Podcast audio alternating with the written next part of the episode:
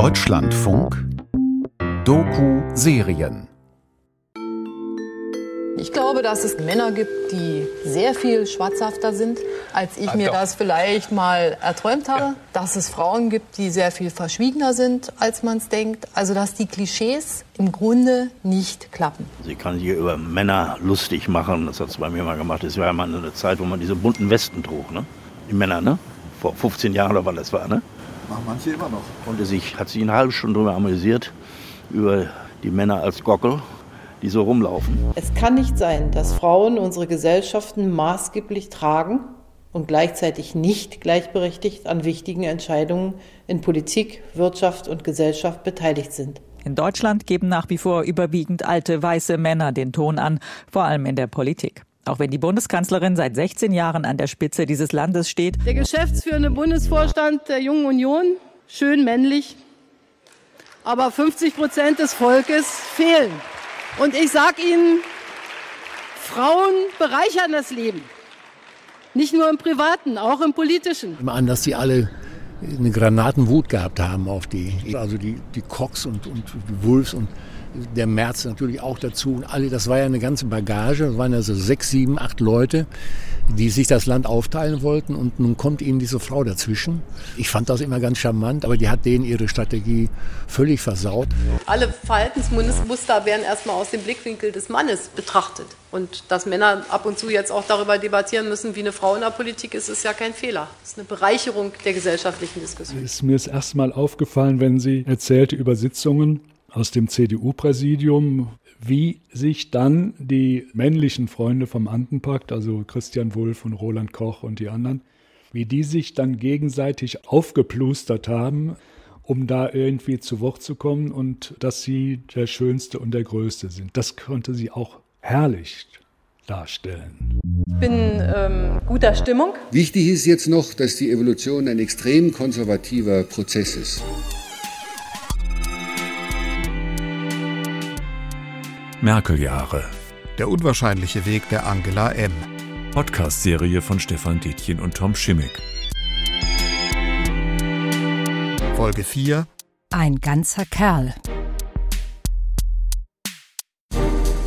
Die erste Frau, die Angela Merkel bewundern konnte, ohne sich klein zu fühlen, war die Physikerin Marie Curie. Und da fand ich so spannend daran, dass wenn man an eine Idee glaubt, auch wenn man alleine ist, dass man ihr nachgehen kann, dass man sich durch lange Berge hindurchfrisst und irgendwann, wenn die Idee eine richtige war, kommt man an. An der Akademie der Wissenschaften der DDR brütete sie sieben Jahre darüber, wie schnell Moleküle zerfallen, wenn sich ein Wasserstoffatom von einem Methylradikal CH3 abspaltet. Schon die Tatsache, dass Angela Merkel Doktorin der Physik ist, hat früh zu ihrem Nimbus beigetragen, auch das Kanzlerinnenhandwerk sehr analytisch, systematisch und präzise zu betreiben. Für mich ist immer wichtig, dass ich mir alle möglichen Entscheidungsoptionen, wie man es machen könnte, durchspiele und zwar nicht nur wie so ein theoretisches Experiment, also einmal im Kopf, sondern auch versuche damit zu leben. Die Sehnsucht nach politischer Führung war in der Union nach dem doppelten Ende der Ära Kohl, erst durch die Wahlniederlage gegen Rot-Grün 1998, dann durch die Parteispendenaffäre, enorm. Doch Angela Merkel lernte früh, dass Visionen auch ein Wagnis, dass große Zukunftsentwürfe im Zweifel tückisch sein können. Spätestens mit dem lausigen Wahlergebnis, das sie 2005 als neoliberale Prophetin einfuhr. Unerreichbare Ziele setzen, das ist nicht unsere Art viele kleine Schritte gehen. Dass es mitunter besser ist, die Erwartungen zu dämpfen. Auf Sicht zu fahren und dabei die politische Vernunft und die Mitte für sich zu reklamieren. Eine Politik des Maßes, der Mitte und der praktischen Vernunft. Zunächst aber hatte sie ein viel handfesteres Problem, die Bonner Bundesrepublik war männlich. Ihr politischer Ziehvater, der Patriarch Helmut Kohl, wahrlich nicht der einzige Hirsch auf der Lichtung. Vor dem Mauerfall sitzt der Kanzler mit 18 Männern und zwei Frauen am Kabinettstisch. In der Bundespressekonferenz der Vereinigung der Parlamentsjournalisten sind 78 Prozent der Mitglieder Männer. Das war ja ein Schock für den Westler. Was soll die denn da? Kann die das denn überhaupt? Nicht? Also es war ja das Mädchen. Kann das das? Rita Süßmuth. Das war eigentlich dann äh, die Die Frage, die ich damals an, an Wolfgang Schäuble stellte, kann die das? Edmund Stoiber. Die promovierte Physikerin wirkt irritierend im medienversessenen Bonn. Sie strotzt vor Energie, hat aber wenig Ausstrahlung. Sie trägt gerne dunkle Kostüme, fast nie Make-up und seit Jahren einen strengen Pagenkopf. Und ein bisschen amüsiert mich das auch, weil ich wirklich nicht denke, dass sich der politische oder sonstige Wert eines Menschen daran misst, welche Sorte des Lippenstifts er benutzt. Ich fand, dass die also sehr scharf mit Merkel umgegangen sind, auf typische Art und Weise, wie die sich angezogen hat, also wie ihre Haare ausgesehen haben. Sogar Lothar de Maizière hat äh, vor der Moskau-Reise September 1990 darauf hingewiesen, sie soll ihre Jesus-Sandalen loswerden und äh, hat die Frau von irgendeiner Assistent rausgeschickt, um mit Merkel einkaufen zu gehen. Nichts stimmte, sagt die US-Politologin Joyce Moshaben. Die Kleidung, die ganze Erscheinung, nichts war richtig. Ich kann mich an ein Gespräch erinnern. Rainer Eppelmann, der Vertraute aus den Tagen des demokratischen Aufbruchs. In dem ich sie auf was sehr Privates angesprochen habe, also auf Aussehen. Weil ich gedacht habe, ich kann ihr das sagen. Und da sagte sie, ja, das weiß ich, dass es eine Fülle von Leuten gibt, die mich nur nach meinem Äußeren beurteilen. Ich brauche aber was, um mir selber treu zu bleiben. Weil ich diese Verkaufsmentalität, dass man sich gut verkaufen muss auf dem Markt der gut gestylten, die liegt mir auch nicht so besonders, weil ich denke, es kommt im Wesentlichen auf die fachliche Arbeit an. Das waren die Haare, aber das war dann auch die, die Garderobe. Thomas de Maizière. Und diese Blazer waren im Grunde Ausdruck einer ganz pragmatischen Überlegung, so wie sie eben ist. Nämlich, sie war immer eifersüchtig, dass die Männer sich nicht umziehen müssen den ganzen Tag. Egal, was für Termine sind. Offizielle, inoffizielle, interne Sitzungen, große Auftritte, Kultur. Und bei Frauen wurde erwartet, dass sie sich dann umziehen. Und das wollte sie nicht. Und dann kam irgendwer, ich weiß nicht wer, auf die Idee zu sagen, immer die dunklen Hosen und dann dazu passende Blazer, das geht den ganzen Tag. Und wenn Sie mal Ihre politische Biografie nehmen, da gibt es ganz, ganz wenige Anlässe, vielleicht kann man die an zwei Händen abzählen, wo sie sich im Laufe eines Tages umgezogen hat. Und aus dieser, wenn man so will, pragmatischen Überlegung, äh, ich will halt mich nicht umziehen, ist ein Kult geworden. Viele kleine Schritte gehen. Aber ich fand schon diese Vorstellung, sie sei nicht charismatisch, sehr typisch männlich, weil sie nicht auf den Tisch gehauen hat, so wie Gerhard Schröder zum Beispiel, weil sie einfache Sätze, also eine einfache Sprache, hat nie den Versuch gemacht, das, was sie sagt, irgendwie zu verschlüsseln, damit es entweder so oder so ausgelegt werden konnte. Ich glaube, also ich habe das auch anderen Leuten immer wieder erzählt, what you see is what you get. Rita Süßmuth, Jahrgang 1937, prominente CDU-Vorkämpferin für die Gleichberechtigung der Frauen, ist geprägt von der alten Bundesrepublik. Merkel, meint sie, galt den CDU-Frauen nicht unbedingt als Kampfgefährtin. Natürlich gab es für mich auch die Enttäuschung, wenn ich sehen musste, nein, mit uns Frauen hat sie nicht gestimmt. Aber das ist auch ihr Recht. Angela Merkel war gegen Frauenquoten. Beim Paragraph 218 blieb sie ambivalent. Man soll jetzt nicht sagen, das war keine Kämpferin für Frauen.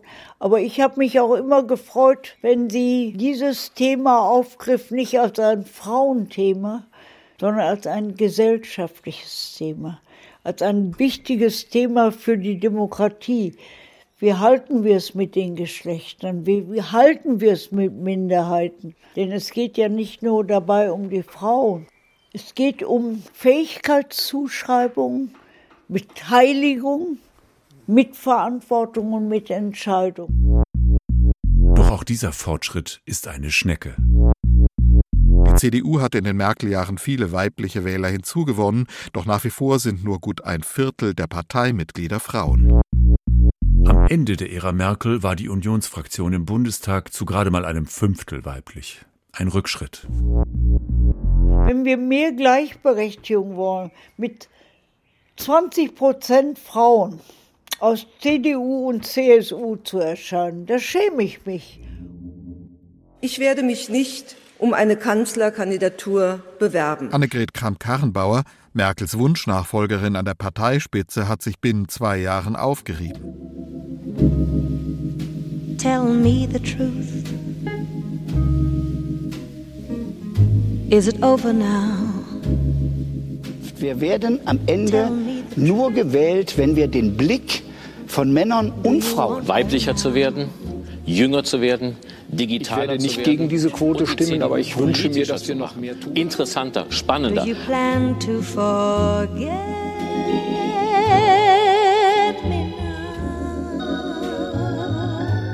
Alle Kandidaten, die am Ende für ihre Nachfolge antraten, Armin Laschet, Friedrich Merz und Norbert Röttgen, sind männlich, katholisch, Juristen und aus NRW. Habe nach meiner Wehrdienstzeit Jura studiert. Von Beruf Volljurist, Rechtsanwalt. Habe drei Ich Kinder. habe drei Kinder. Kreisvorstand im Bin Stadtverband. fünf Jahre Mitglied des im Europäischen Parlaments gewesen.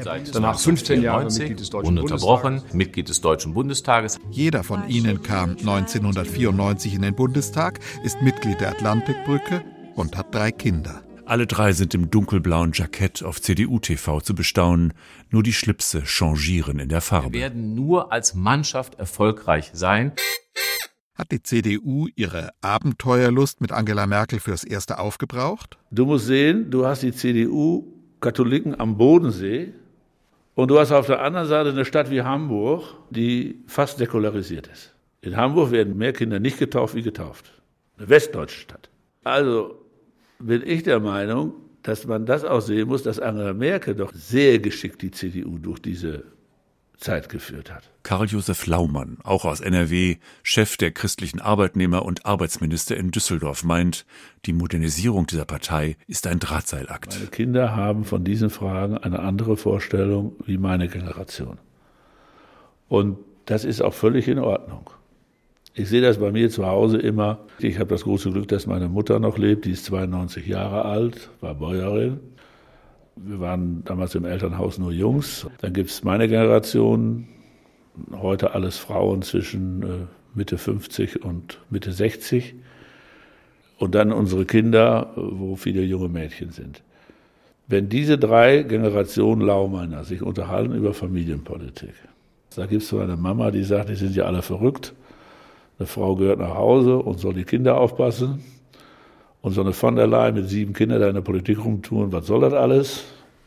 Und dann gibt es die Frauen aus meiner Generation, die sagen, ja, aber es ist ganz gut, dass wir nach den Kindern wieder in den Beruf gehen konnten. Aber völlig war klar, bei mehreren Kindern war man zehn Jahre aus dem Beruf raus.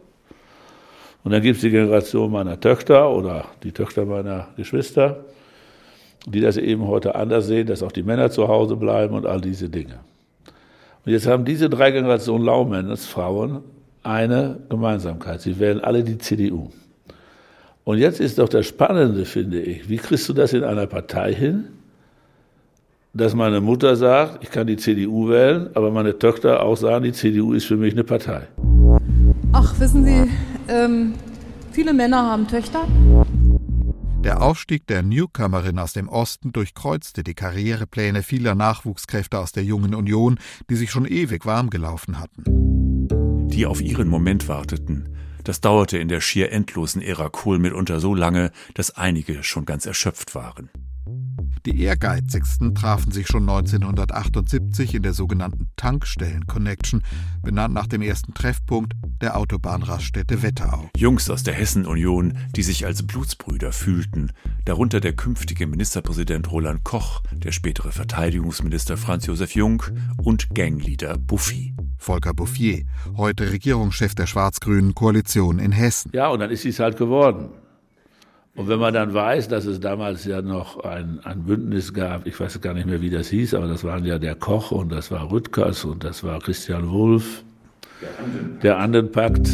Der Andenpakt, eine mit Whisky besiegelte Schwurgemeinschaft. Es war kein geplantes Bündnis. Elmar Brok, Mitglied des Männerbundes. Sie da auch dann Mitglied waren? Ich war nicht auf dieser Reise, aber dann sofort dabei, denn ich war damals stellvertretender Bundesvorsitzender der Union. Biafra, la línea aérea de Venezuela. Äh, der, die Sache ist entstanden auf einem Flug über den Anden. Juli 1979, eine Bildungsreise der Konrad-Adenauer-Stiftung. In einer Douglas DC-8 auf dem Nachtflug von Caracas nach Santiago de Chile. Nach mehreren Gläsern Whisky wurde auf dem Briefpapier der venezolanischen Fluggesellschaft Viasa ein Manifest notiert. In Sorge um die hochkarätig besetzte Delegation Und zum Schutze der Gesundheit schließen wir uns hiermit zum Pacto Andino Segundo zusammen. Matthias Wissmann hatte viele Tagesordnungspunkte gemacht. Und da waren die anderen sauer darüber, dass es nicht ein bisschen Freetime auch gab. Und das war der Hauptpunkt, dass man auf einer äh, Serviette das aufgeschrieben hat, um den Vorsitzenden Wissmann zu zwingen, äh, jetzt weniger Programm zu machen bei der nächsten Station. Also das war Leisure auch zum Teil dabei, was es heute immer noch ist.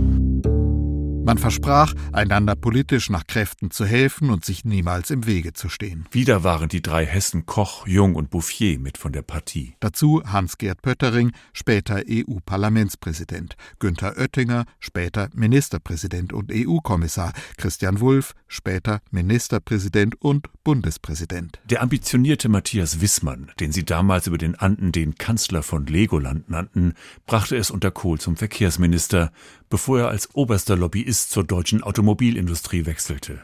Deren Wünsche er dann zuweilen per Brief der lieben Angela mitteilte.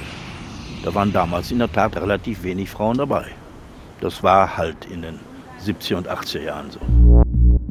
Ich kannte den Andenpakt nur sozusagen aus dem Geraune. Edmund Stoiber war 1979 schon Generalsekretär der CSU unter Franz Josef Strauß. Der Andenpakt war ja zwischen den Spitzen der Jungen Union damals aus der CDU.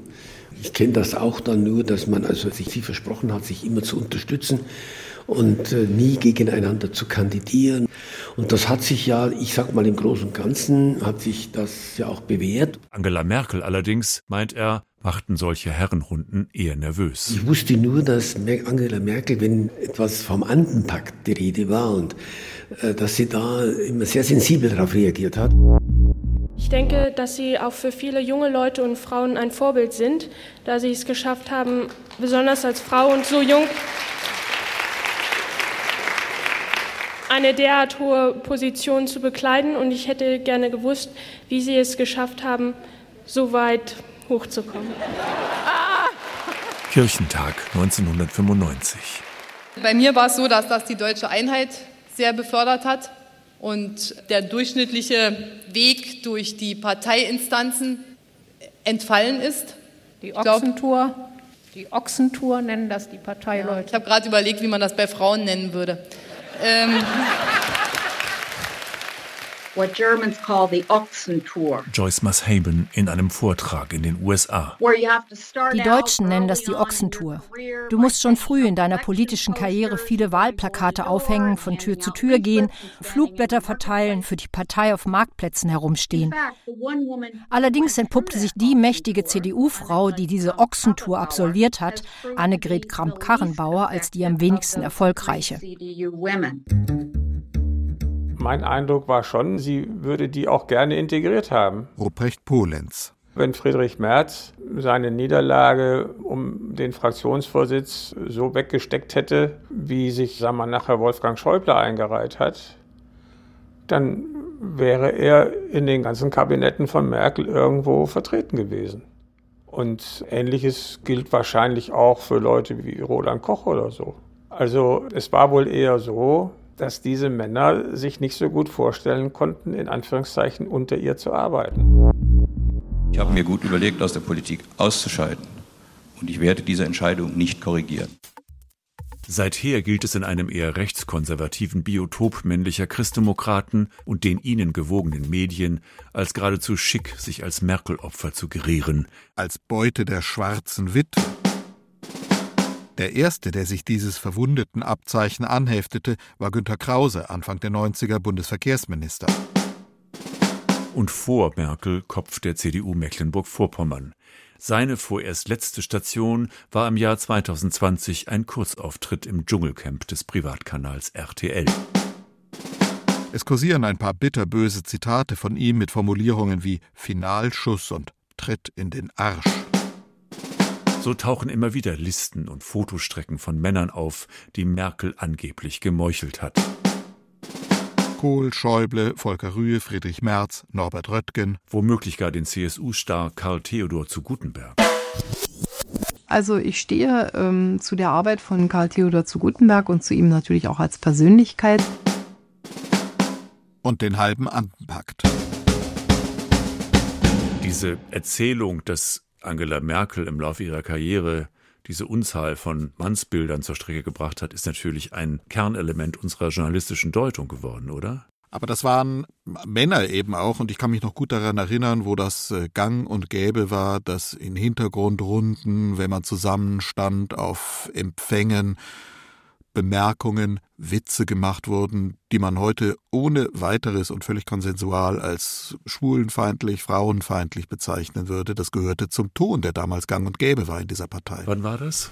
Das war in der Zeit, nachdem ich auch als Korrespondent nach Berlin kam, 99, bis Merkel dann Kanzlerin wurde. Also so die, die Märzphase.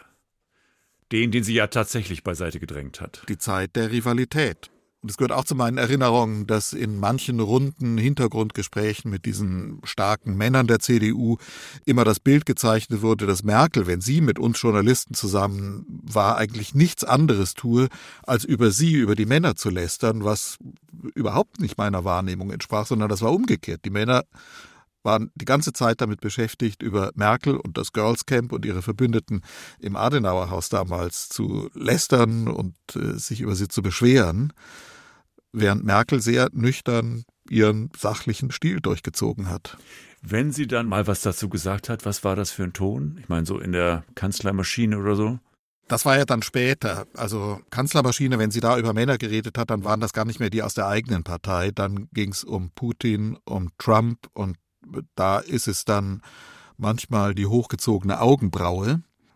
Und manchmal ist es da auch in der internationalen Politik ihre Fähigkeit, andere zu imitieren und sich über sie lustig zu machen, indem sie sie nachmacht, wo sie mal parodiert. Kleine Slapsticks. Das kann man sich ja als normaler Merkel-Konsument, der sie nur aus den Medien kennt, eher nicht vorstellen. Ja, dazu gehört auch allerdings die Fähigkeit, sich über sich selber lustig zu machen. Sie kann auch über sich selber ganz gut lachen und über ihre eigenen Schwächen und Missgeschicke. Und das wiederum ist eigentlich, also wenn man in die frühen Töne guckt, der jungen Abgeordneten im ersten Wahlkampf 90, das ist da schon drin. Das sagt sie auch manchmal explizit. Man soll sich nicht zu wichtig nehmen. Man muss immer darauf achten, dass man sozusagen den Kontakt zu den normalen Leuten behält. Und ich glaube, das ist ein Schlüssel zu ihrer Überlegenheit gegenüber diesen Männern, die Distanz, die sie hat. Und zwar sowohl zum politischen Betrieb allgemein, die Distanz, die sie auch durch ihre Biografie hat, aber auch die Fähigkeit, sich selber distanziert zu beobachten und die eigenen Stärken und Schwächen aus dieser Distanz heraus zu analysieren und daraus dann Schlüsse zu ziehen. Diejenigen, die damals für die CDU zuständig waren oder für die Bundesregierung oder das Kanzleramt, waren ja alles etwas ältere Kollegen. Schon in Bonn, erinnert sich FAZ-Veteran Günter Banners, dominierte eine zutiefst männliche Erzählung. Die schon sehr viele Jahre erlebt haben und, und Minister haben kommen und gehen sehen. Und Helmut Kohl war das der Maßstab aller Dinge. Und äh, vor denen hat natürlich Frau Merkel nicht bestanden. Dann hatte sie also die Frau Christiansen und die Frau Baumann in ihrem Büro oder in ihrem Umfeld und das hieß dann Girls Camp. Oder Drei-Mädel-Haus war auch so ein Ausdruck damals. Also man sagen, Roland Koch ist selber aus der Politik ausgestiegen. Wir gehen mit Kollege Banners und, die Liste ähm, gescheiterter CDU-Aspiranten äh, durch. Der ist noch, also genannt wurde dann auch Jürgen Rüttgers, aber Jürgen Rüttgers hat seine Wahl verloren.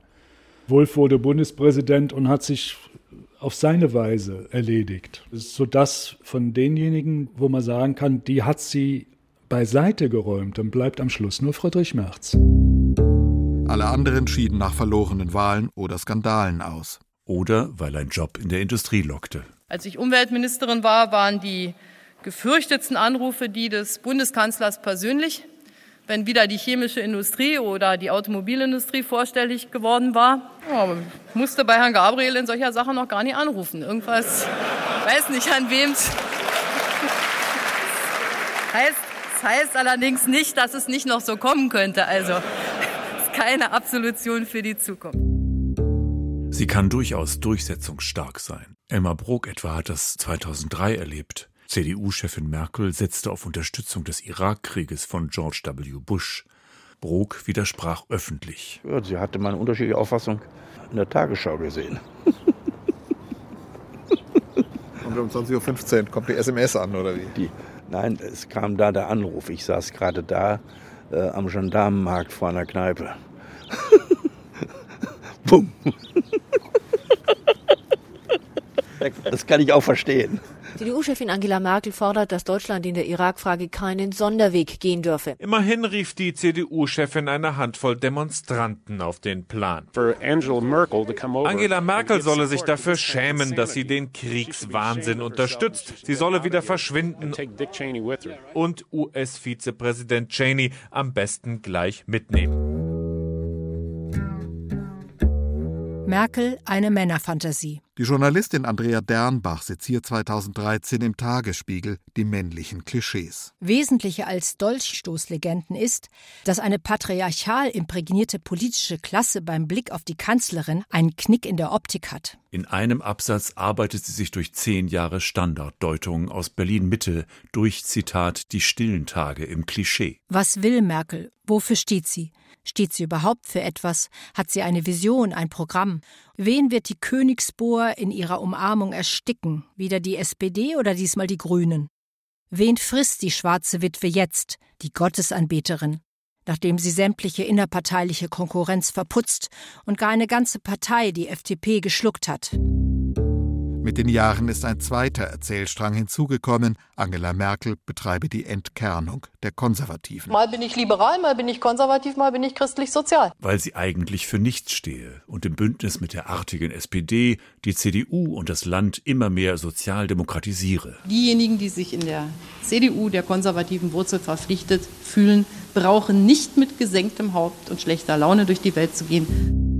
Franz Müntefering erzählt uns von den ersten Treffen mit Merkel im Jakob-Kaiser-Haus des Bundestages im Flügel der Fraktionsvorsitzenden. Sie war ganz oben, ich war da drunter. So, und vorne die Journalisten, die haben alle vorne gewartet, ob wir uns mal sehen oder so. Hinten war eine Treppe, die kannte aber keiner. Das ist so ein, so ein kleines Wendeltreppchen.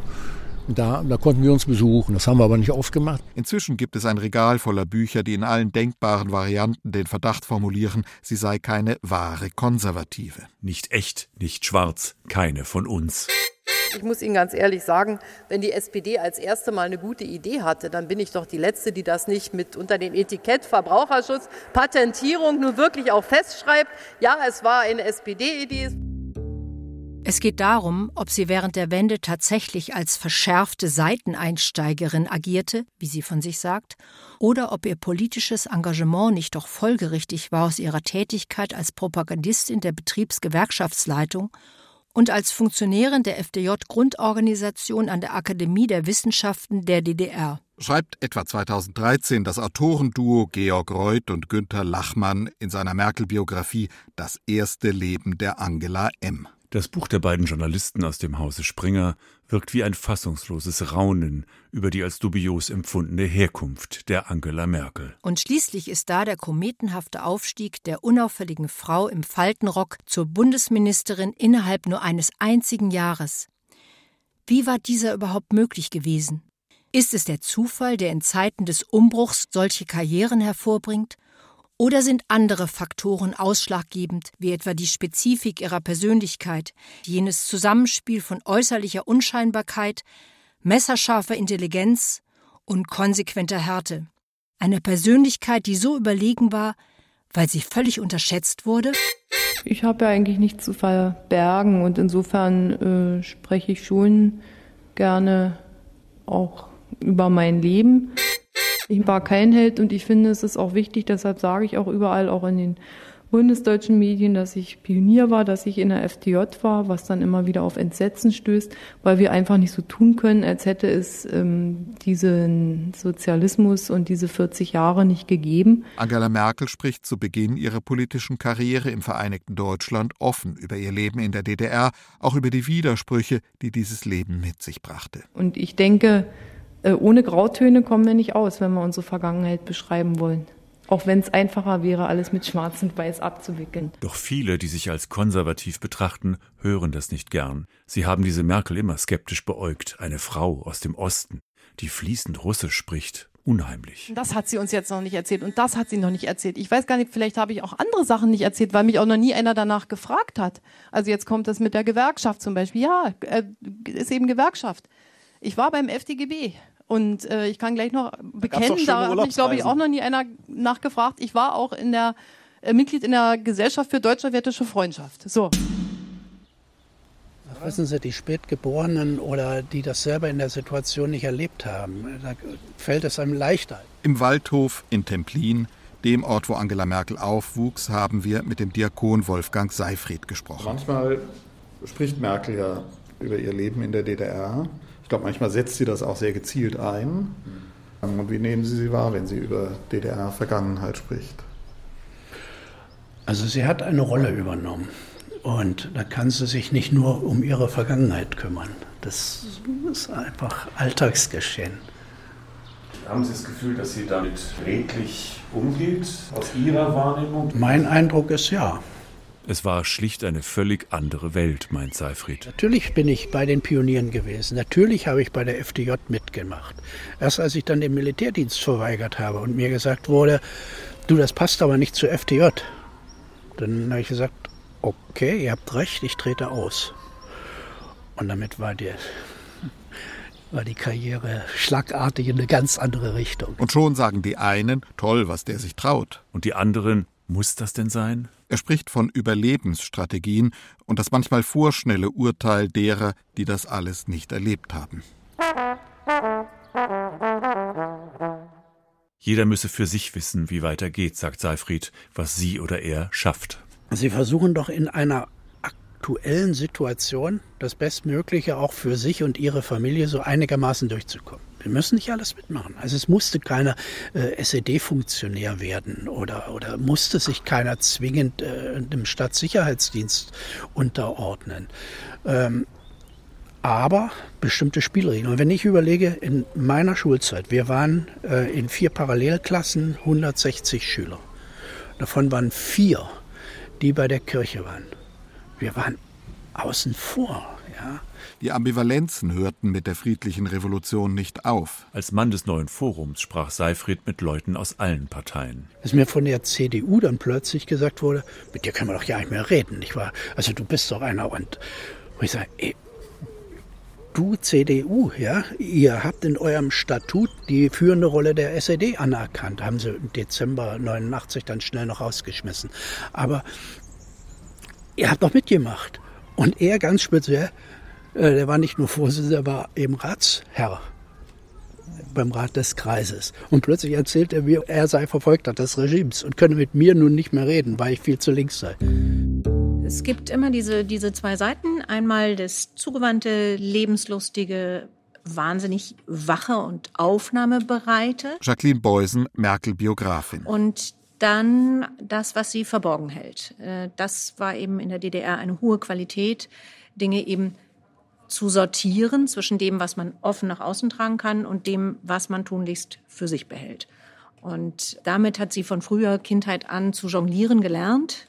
Sie lebte immer in mehreren Welten gleichzeitig. Und sie war konfirmiert und war bei den Pionieren. Und sie hat immer Widersprüche ausgehalten, wirklich schon in einer Lebensphase, die andere nie erlebt haben. Ja, und sie, sie war daran gewöhnt und das macht einen Teil ihrer Stärke aus. Und ich denke, äh, ohne Grautöne kommen wir nicht raus, wenn wir unsere Vergangenheit beschreiben wollen. Viele kleine Schritte gehen was natürlich überhaupt nicht stimmt. Ihr engster Zirkel ist weiblich. Die Bundeskanzlerin hat eben Frau Baumann. Thomas de Maizière. Ganz zurückhaltend. Ich kenne aber niemanden, und mich würde wundern, wenn sich das in den letzten drei, vier Jahren geändert hat, der so hart und klar die Bundeskanzlerin kritisiert wie Frau Baumann. Und Wulff hatte in Osnabrück, also Frau Baumann, Sie brauchte da fürs Büro jemand und dann ist Frau Baumann damit hin. Und das ist sie bis heute. Hans-Christian Maas, Merkels Ratgeber aus den ersten Tagen in der Politik. Warum das so gut läuft, weiß ich auch nicht. Aber es muss, es muss irgendwelche Dinge geben. Auch mit der Frau Christiansen. Da ist ein tiefes Loyalitätsverhältnis da, ein tiefes Vertrauen. Und das ist das Entscheidende, was bei ihr zählt. Ich glaube, es ist ihre ganz enge Vertrauensperson. Ruprecht Polenz. Und das bedeutet, dass eben auch Frau Baumann und Frau Merkel viel unter vier Augen besprechen und man deshalb die Einzelheiten von außen nicht beurteilen kann. Da sollte man auch nicht drüber spekulieren. Ich habe Frau Baumann als eine sehr effizient arbeitende Büroleiterin, das war ja damals ihre Position im Adenauer Haus, erlebt. Sehr umsichtig, sehr natürlich auch, wenn man das überhaupt kann, mit dem Kopf von Frau Merkel denkend. Macht führt zu Abstand und Einsamkeit. Und das muss man irgendwie versuchen zu überbrücken. Dazu hilft Familie, dazu helfen Freunde und einige ganz wenige Mitarbeiter die einen dann von Grund auf kennen. Und Frau Baumann ist so eine. Doch im Kosmos der Kanzlerin Merkel finden sich auch jede Menge Männer. Männer, die sich nicht in den Vordergrund spielen, loyal, verschwiegen, ganz bei der Sache. Ruprecht Polenz, Hermann Gröhe, Thomas de Maizière, Peter Altmaier, der langjährige Fraktionschef Volker Kauder. Schweigen kann auch Stärke in der Politik sein. In Zeiten des rasanten Durchstechens, in der jede Petitesse in Echtzeit weitergesimst und gewhatsappt wird, ist Dichthalten kostbarer denn je. Als Ostdeutsche hat sie gelernt, also es ist manchmal weise, nichts zu sagen. Also Schweigen kann sehr wertvoll sein. Schweigen hat sie gelernt. Ich werde Guido Westerwelle nicht nur als überzeugten Anwalt des Liberalismus vermissen, einen der besten Redner, die der Deutsche Bundestag erlebt hat. Ich werde Guido Westerwelle nicht nur als deutschen Patrioten und überzeugten Europäer vermissen, der mit Herz und Leidenschaft für Frieden und Menschenrechte gekämpft hat. Angela Merkel in ihrer Trauerrede für Guido Westerwelle 2016. Lieber Guido, ich persönlich werde dich als Menschen und Vertrauten vermissen. Nicht ein einziges Mal ist aus unseren Gesprächen etwas an die Öffentlichkeit gedrungen, was nicht für die Öffentlichkeit bestimmt war. Wir konnten uns immer aufeinander verlassen. Du warst streitbar, empfindsam, nachdenklich, verlässlich, treu. Du wirst sehr fehlen. Doch eine wachsende Schar von Kritikern findet, die Methode Merkel erstickt die politische Debatte. Raubt der Demokratie den Dampf. Kleistert alle Widersprüche zu. Asymmetrische Demobilisierung, eine Wahlkampfstrategie, die jedes Statement zu kontroversen Themen vermeidet, wurde ihr schon im Wahlkampf 2009 vorgeworfen. Die Technik stark vereinfacht, Anhänger fühlen sich wohl, Gegner gehen nicht zur Wahl. Unsere Kinder verdienen die beste Zukunft. Wir müssen Deutschland zu einer Bildungsrepublik machen. Und wir müssen die Schöpfung bewahren. Das Wichtigste aber ist der Zusammenhalt im Land. Gemeinsam können wir viel erreichen. Wir alle zusammen. Andere sprachen von einem restringierten Wahlkampfstil, von der Minimierung aller Unterschiede, ohne Reize, ohne Festlegungen, von einer Entmündigung der Bürger, vom, Zitat Jürgen Habermas, bleiernen Lauf der Geschichte. Der Publizist Roger Willemsen verfolgte 2013 ein Jahr lang alle Bundestagsdebatten und schrieb darüber sein letztes Buch Das Hohe Haus. Merkel, befand er, sei wohl intelligenter als fast jeder Satz, den sie sage. Sie produziere Reibungslosigkeit, entziehe vielen Themen die Befragbarkeit, indem sie diese bewusst veröde. Ich sage, sie chloroformiert das Land. Das macht sie unter anderem dadurch, dass sie zu NSA, zu NSU, zu Lampedusa, zu Syrien nichts lange Zeit nicht sagt, weil sie weiß, das würde Reibung erzeugen. Und wie erklären wir uns dann die Zustimmung, die sie in der Bevölkerung Weil bekommt? Angela Merkel die Transposition von Helene Fischer auf die Politik ist. Das heißt, sehr geringe Reibungsfähigkeit. Ähm, hoher Konsensanteil, niemals einen Standpunkt haben, niemals Schärfe zeigen, niemals irgendetwas, ähm, was irgendwo Friktionen erzeugen mhm. könnte, ausstellen. Und mit diesem riesigen Konsens haben wir das Gefühl, ähm, die tut nicht weh. Donald Trump that was false and fake and never happened got released to the public. Der reizarme Merkel-Stil steht im wachsenden Kontrast zum anschwellenden Lärm der neuen Autokraten, der in Ungarn, der Türkei und den USA in Russland, Brasilien, auf den Philippinen und anderswo laut wird. Männer wie Orban, Bolsonaro oder Trump werden inhaltlich wie stilistisch zu Antipoden Angela Merkels. Ein strategisches Interesse daran, ähm, gute Beziehungen zu Russland zu haben. Was sie mitunter genüsslich inszenieren, wie etwa Wladimir Putin, der Angela Merkel, die seit einem Biss Angst vor Hunden hat, bei ihrem ersten Besuch einen Plüschhund schenkt.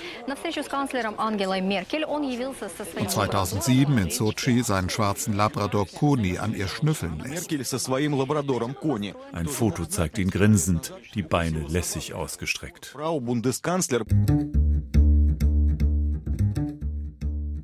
Angelas Denken ist weiter als das, was wir immer im Kopf haben. Solche Rituale und Denkmuster seien letztlich archaisch, findet Rita Süßmuth und sicher überaus männlich. Dazu hat sie auch gar keine Lust und keine Zeit. Sie hat andere Gedanken. Die Schmerzgrenze ist bei jedem unterschiedlich. Und nur wenige halten die hohe Schmerzgrenze durch. Do you consider yourself a feminist? Ob sie sich als Feministin betrachte, wird Angela Merkel 2017 beim Women 20 Summit in Berlin gefragt. Ehrlich gesagt, ähm, Merkel zögert. möchte ich Andere Frauen, meint sie, seien da vorangegangen. Alice Schwarzer oder so, die haben ganz schwere Kämpfe gekämpft. Und jetzt komme ich und setze mich auf die Erfolge und sage, ah, ich bin jetzt eine Feministin. Das ist aber toll. Also, insofern, ich habe ich, ich habe keine Angst. Wenn Sie finden, dass ich eine bin, stimmen Sie ab, okay. Aber ich möchte mich nicht mit der Feder schmücken. So. Merkel-Jahre. Der unwahrscheinliche Weg der Angela M. Podcast-Serie von Stefan Detjen und Tom Schimmick. Folge 4. Ein ganzer Kerl. Es sprachen Annette Burchert und die Autoren. Ton und Regie Tom Schimmick, Redaktion Wolfgang Schiller. Eine Produktion des Deutschlandfunks 2021.